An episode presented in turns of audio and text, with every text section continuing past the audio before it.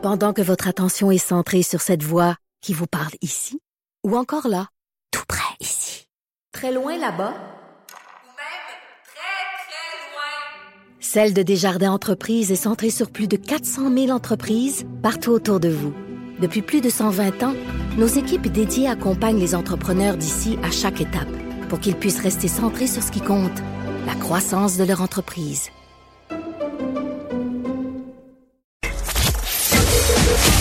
Trudeau le midi.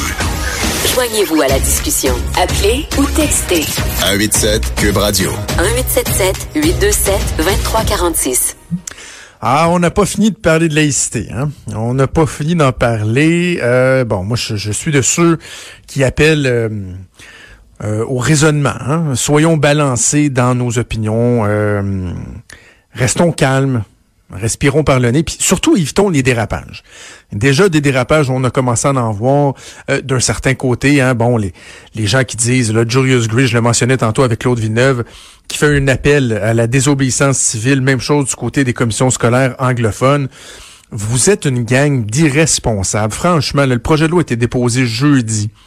Euh, il y a plupart de ces groupes-là vont pouvoir se faire entendre en commission parlementaire parce qu'il y aura des consultations particulières terme particulière euh, est, important ici, hein, parce que ça, ça veut dire qu'il n'y aura pas là, de, de dérapage de Pinot Caron, là, où c'était des consultations élargies puis n'importe qui pouvait venir s'inscrire. Il faudra que vous soyez un groupe représenté, approuvé par les différents partis euh, qui représentent euh, au, sein de, la, commission parlementaire.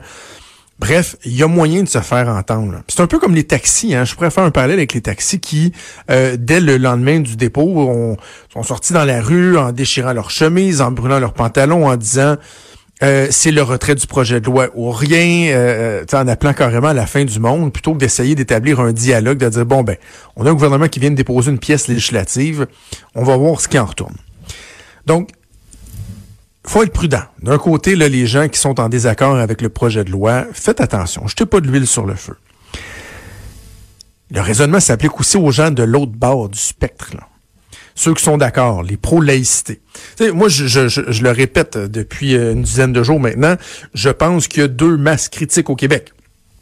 Il y a la masse critique des gens qui sont en faveur de la laïcité, que vraiment, eux, ça fait euh, une décennie qu'ils se disent on doit bouger en ce sens-là, on doit légiférer et un minimum acceptable, c'est euh, l'interdiction du port de signes religieux lorsque vous êtes une personne en autorité, vous travaillez pour l'État.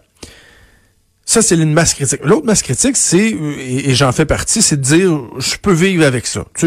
C'est correct, le fait assez longtemps qu'on en parle, je peux vivre avec ça. OK? Mais là, dans euh, la masse critique qui est en faveur de ça, faut faire attention aussi de pas éviter, pour éviter les dérapages. Je, suis inquiet de voir, par exemple, des gens euh, du mouvement souverainiste qui pourraient être tentés de se servir de ce dossier-là, de ces controverses-là, du clivage qu'on peut observer entre le Québec et le reste du pays. Oui, absolument. Je pense que c'est perceptible. Fait qu'ils vont tenter de se servir de ça pour relancer la patente, là. L'affaire poussiéreuse, là, qui est sur un, étagère, là. Hein? Souveraineté, là. Tu le vieux projet. Ah ouais, ça, là. Ça, on avait ça un moment donné, là. Oh, il y a la poussière là-dessus. Souffler là-dessus. Hey, on va se servir de la laïcité pour essayer de raviver ça, là. Je, je vais citer mon estimé collègue Mathieu Bocoté, mais que je mets quand même en garde. Dans sa chronique dans le journal ce matin, il dit alors qu'une campagne de diffamation odieuse s'engage contre le Québec, portée à, la fois par le gouvernement fédéral, le gouvernement, euh, le Canada anglais.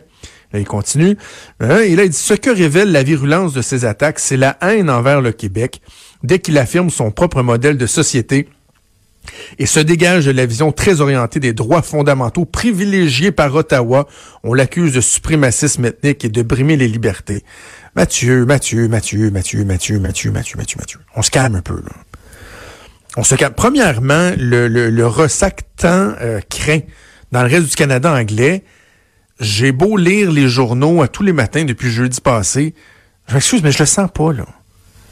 Je le sens pas. Il y a eu une petite poignée, là, de, de, de chroniques qui ont été écrites par euh, certains éditorialistes ou, euh, ou chroniqueurs qui, euh, bon, euh, sont très sévères parce qu'ils sont pas d'accord avec ça. Ils ont le droit de pas être d'accord. Tu sais, je, je, je m'attends pas à ce qu'il nous, je, je n'accepterai pas qu'ils nous traitent d'extraterrestres, de xénophobes, de racistes. Mais si, à certains égards, sur certaines, cette question-là, ils n'ont pas les mêmes valeurs que nous, ils ont donc bien le droit.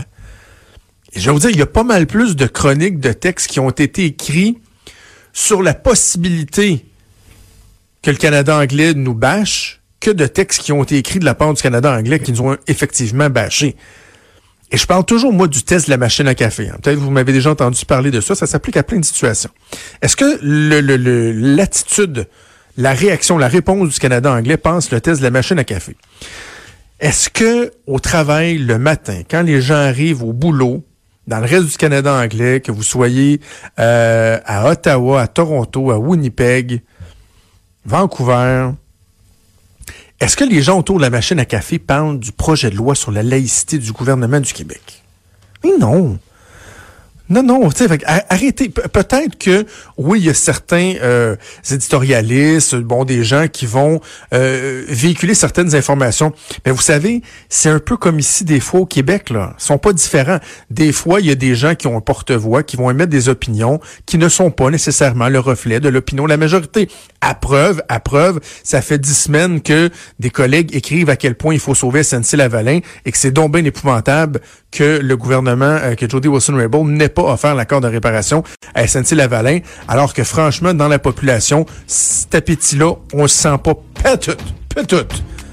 Alors oui, la laïcité, c'est important. Oui, le projet de loi de ce gouvernement-là, on veut qu'il se réalise parce qu'on pense qu'on est rendu à, à, passer à autre chose. Mais de là à, à se servir de ça pour tenter de relancer une cause, pour en faire une lecture, une lecture de la dynamique dans le reste du pays qui est euh, faussée, qui est inexacte. Je pense que de ce côté-là aussi, il faut éviter les dérapages.